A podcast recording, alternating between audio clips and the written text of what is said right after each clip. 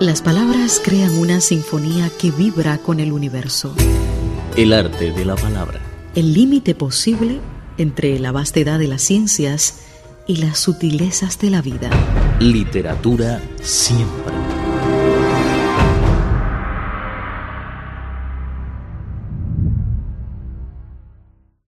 Hola, ¿qué tal amigos? Bienvenidos al programa El arte de la palabra. Soy Viva Tang Hoy seguimos hablando de la poesía. Saben que el 21 de marzo es el Día Mundial de la Poesía, propuesto por la UNESCO en el año 2001. En realidad, toda la primavera está llena de poesía. Con numerosos eventos y lecturas, se realizan actos en diversas latitudes del planeta para celebrar tan importante evento y festejando la existencia de este género literario por esa extrema forma de percibir de la vida. Pues vamos a ver qué ocurrió durante ese día tan especial en Beijing, capital de China.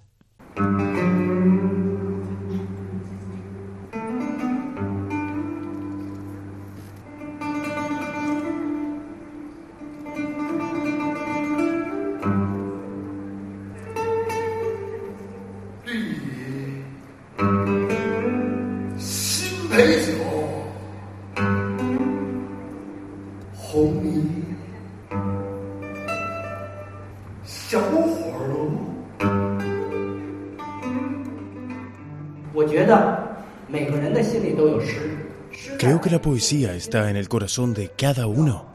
No la olvides, no la abandones, la puedes encontrar.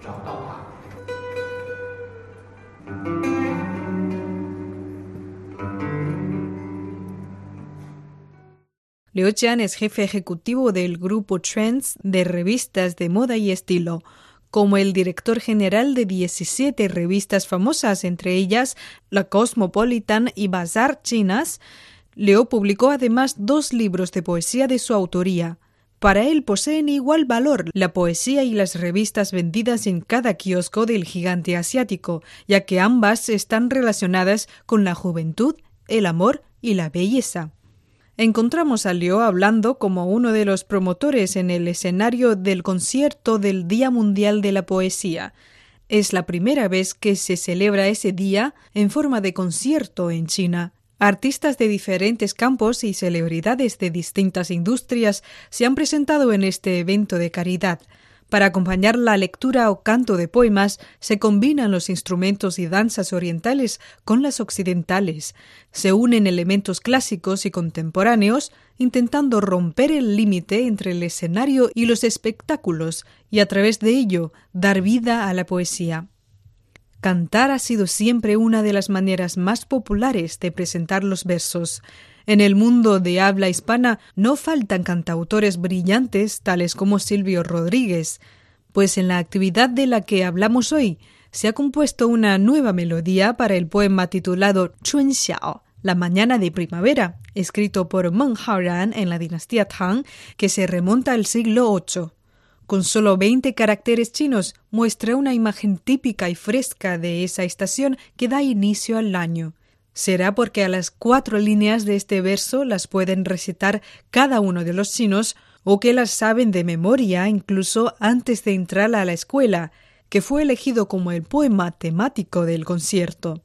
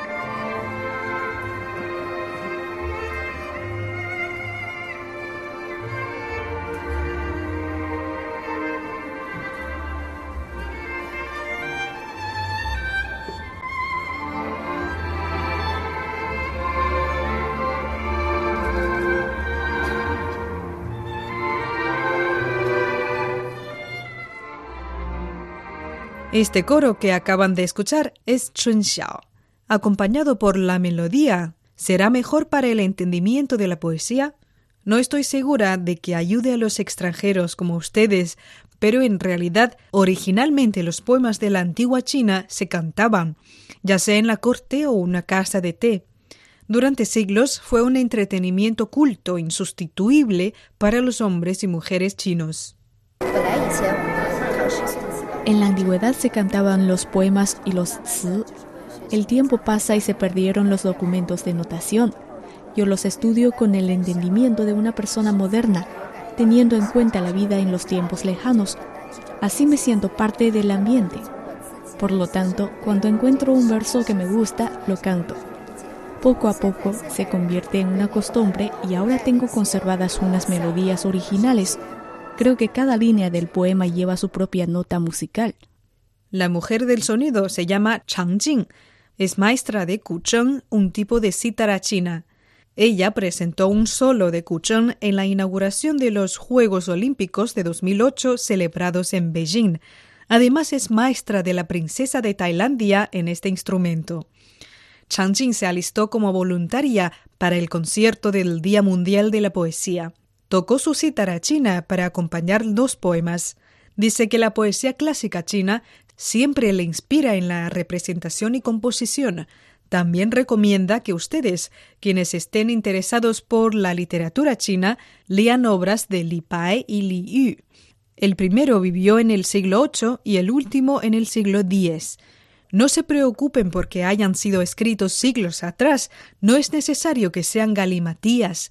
De hecho, ella está más preocupada por la calidad de la traducción que en el propio contenido.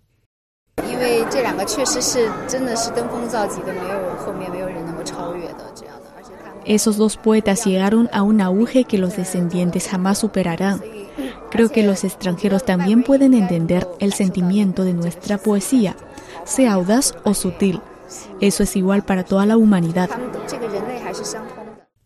Con esta opinión está de acuerdo Zhao Zhenjiang, traductor y profesor de literatura hispánica en la Universidad de Pekín. No es cualquier profesor. Recibió medallas de honor otorgadas por el rey de España, el presidente de Argentina y el de Chile. La traducción que más lo representa es El sueño en el pabellón rojo, Hong Lou Meng, del chino al español. En realidad ha traducido numerosas antologías de poema de autores latinoamericanos al chino, como del príncipe del castellano Rubén Darío y el vanguardista César Vallejo, entre otros con 75 años de edad, todavía está trabajando en las letras. Considera que generalmente es más fácil para las obras clásicas lograr resonancia en diferentes pueblos que para los versos contemporáneos, ya que las últimas se muestran más tenerosas. Cuando habla de la actualidad de la poesía latinoamericana en China, aboga por más esfuerzos por parte de los jóvenes, puesto que aparte de Pablo Neruda, el mundo estupendo del poema de América Latina está todavía por descubrirse por este pueblo. De hecho, en los doce poemas presentados por artistas en el concierto, se encuentran solo dos que no son originalmente en chino. Uno es del gran escritor británico William Shakespeare y el otro es la versión traducida de Aquí te amo, el número 18 de 20 poemas de amor y una canción desesperada, famosa obra del Premio Nobel de Literatura, el chileno Pablo Neruda. Entre los poetas latinoamericanos encontramos varios del mismo nivel de Neruda. No obstante, no tenemos suficiente traducción y presentación, pocas obras traducidas, falta de críticas literarias. Por tanto, la gente común no los conoce. En cuanto a Pablo Neruda, vino a China en 1951. Fue el primer poeta latinoamericano que visitó el país después de su fundación. Entonces, antes de la Revolución Cultural, ya todos lo conocían. Hasta hoy en día, muchas editoriales me buscan para traducir sus obras. Dicen que el público no sabe de los otros. De hecho, cuanto menos se los publique, menos los conocerán. Efectivamente, los bestsellers no son necesariamente los mejores en cuanto a contenido. Muchos tesoros están por descubrir. De los abundantes escritores que hoy ignoramos, algunos tendrán sus brillos, tal vez en la época de nuestros nietos. Mientras tanto, no podemos dejar de buscar. La embajadora de Colombia en Beijing, Carmen Jaramillo Gutiérrez, también participó en el concierto del Día Mundial de la Poesía, en que subió al escenario y leyó para los espectadores chinos unas líneas sobre el amor de Mario Ochoa. No es un poeta a lo mejor conocido como muchos otros, pero sencillamente maravilloso lo que escribe.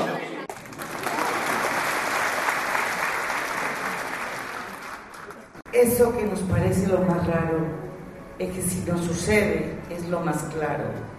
Y que su misma esencia es lo mejor, eso por lo que canto, lo que canto, por lo que muero tanto y vivo tanto, eso precisamente es el amor.